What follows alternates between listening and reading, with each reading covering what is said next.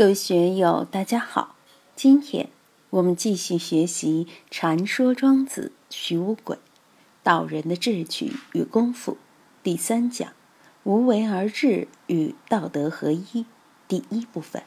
让我们一起来听听冯学成先生的解读。管仲有病，桓公问之，曰：“仲父之病，病矣，可不讳云。”至于大病，则寡人呜呼主国而可。管仲曰：“公谁欲与？”公曰：“鲍叔牙。”曰：“不可。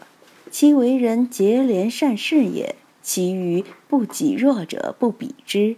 有一文人之国，终身不忘。使之治国，上且歌乎君，下且逆乎民。其得罪于君也，将服久矣。”这里再一次谈到管仲和齐桓公的故事。管仲得了病，快要死了。齐桓公去探望他，说：“仲父之病，病矣，可不会愈。至于大病，则寡人呜呼主国而可。”仲父呀，我们不要忌讳，实话实说吧。你的病基本上没救了，但你走了以后，齐国应该交给谁来管理呢？我是董事长，你是总经理。你走后，我还得找个总经理来接替，谁最合适呢？管仲问：“公谁欲与？你准备把宰相的职务交给谁呢？”在庄子等许多先秦的文章里面，主谓语常常是倒装的。这一句可以翻译为“公欲与谁？”齐桓公说：“鲍叔牙这个人不错，我看中他了。”当齐桓公向管仲询问下一任宰相人选的时候，管仲反问齐桓公：“你觉得谁可以担当呢？”齐桓公认为鲍叔牙可以胜任，但是管仲却说不可，认为鲍叔牙不行。读过《左传》的人就知道管仲和鲍叔牙的故事，当然读过《东周列国志》的人就更熟悉，《史记》里也有这样的记载。所谓管鲍之将。在中国历史上是被传为佳话的。管仲年轻时只是一介布衣，是齐国临淄城里一般的老百姓。他给公子纠当师傅，都是以后的事了。鲍叔牙是贵族出身，而且是给公子小白当师傅的。鲍叔牙和管仲是同学，感情也不错。当时管仲很穷，齐国建国的时候，从姜太公开始注重商业。到管仲时，齐国的商业化程度已经很高了。于是鲍叔牙对管仲说：“你这么穷，我们一起做点生意吧。”管仲说自己没有钱。鲍叔牙说：“无所谓，我出百分之九十九的股，你出百分之一的股，这样也可以合伙做生意。”就这样，管仲和鲍叔牙一起做起了生意，每年都有丰厚的利润。分利润的时候，却是二一天作五。每人百分之五十，管仲一点不客气，拿了就走。鲍叔牙家里的人很不高兴，说管仲只出了百分之一的本金，怎么能拿走百分之五十的利润呢？鲍叔牙却说他家里穷，负担重，我们这个家有没有这点利润都没有什么关系，就让他这样吧，不要去责难他了。后来齐国和鲁国发生战争，大家都要应召入伍。管仲和鲍叔牙也加入了部队。那次战争，齐国竟然被打败了。打了败仗后，管仲跑得比谁都快。有人就议论管仲，说他是个胆小鬼，一点出息都没有。鲍叔牙却说，他有老母亲，就他一个儿子，需要他养老。另外，管仲是王霸之才，让他去当兵是没有用到正途。把这个比伊尹、姜太公还厉害的人物弄去当兵，是政府失职、国君失职、宰相失职啊！就好像把我们的总理弄去当派出所所长、居委会主任，那不是浪费人才吗？所以这些事情让管仲很感谢鲍叔牙。管仲曾经说：“生我者父母，知我者鲍叔也。”鲍叔牙与他真正是生死之交。后来，管仲辅佐了公子纠，鲍叔牙辅佐了公子小白。再后来，齐国内乱，公子纠和小白都逃到母家所在的诸侯国避难。齐国之乱平息后，大家商定，在国外的公子们谁先回国，谁就可以当国君。于是，公子纠和小白都马不停蹄地往回赶。小白路近，管仲放马去追，射了公子小白一箭。不过，公子小白耍了点小聪明，躲过了。公子小白继位后就是齐桓公，因为这件事要杀管仲。鲍叔牙说：“不行，主公要称霸诸侯，非得重用管仲不可。”齐桓公也的确贤明，把管仲释放了，拜他为宰相，而且尊为仲父。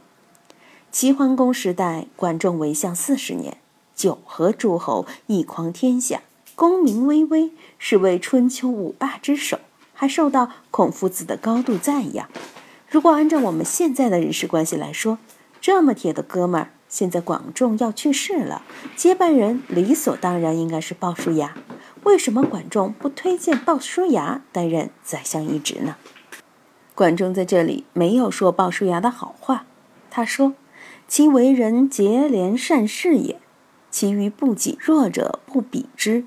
有一闻人之过，终身不忘，使之治国，上且勾乎君，下且逆乎民，其得罪于君也，将服久矣。”鲍叔牙这个人的确亲民廉洁。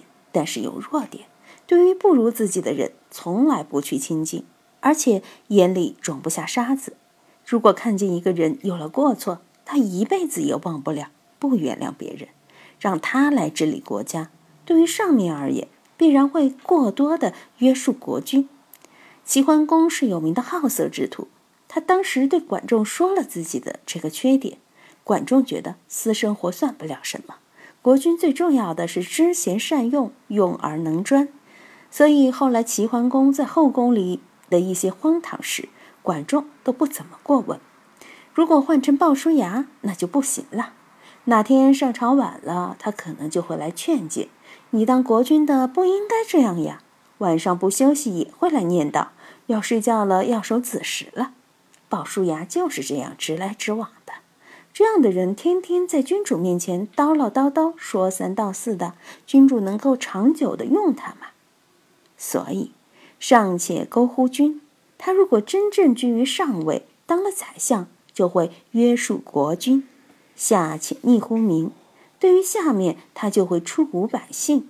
老百姓的特性就是好利，邻里之间打肚皮官司，小吵小闹，是是非非非常多。鲍叔牙见不得这些是非，对于一点小过错的人就打板子，这样就容易把社会给搞乱了。管仲说的这番话对不对呢？非常到位。说了这番话后，管仲没有进一步推荐谁。下面的这段话是庄子自己杜撰的，说管仲推荐了席鹏，历史上并不是这样的。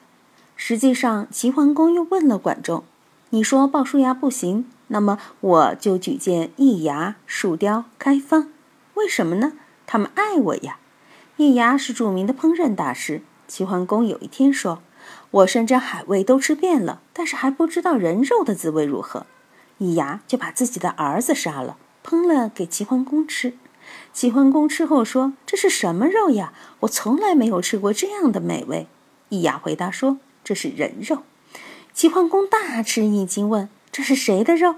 易牙说：“是我儿子的肉。”在当时，随便杀人是要犯法的，杀自己的儿子好像不犯法。树雕开方是奸臣，开方把自己的老婆杀了，树雕把自己阉了做宦官来伺候齐桓公。齐桓公认为他们能这样做，表明他们非常爱我，能忠于主上。管仲说：“非人情不可近。”一个连自己儿子都不爱的人，能够爱国君吗？一个连老婆都不爱，连自己都不爱的人，能够爱国君吗？都是有私心，为了讨好君主才去这样做的。后来齐桓公没有听从管仲的劝告，在管仲死了后，就重用这三个人。齐桓公老了后，几个儿子相互争权夺利，易牙他们把齐桓公幽禁起来，打入冷宫。以至于齐桓公饿死在宫殿里面。不仅如此，他们还密不发丧，儿子们之间互相杀得血淋淋的。过了一两个月，新君即位后，才给尸体已经腐烂的齐桓公收拾。这就是齐桓公不听管仲的话造成的后果。今天就读到这里，欢迎大家在评论中分享所思所得。我是万万，我在成都龙江书院为您读书。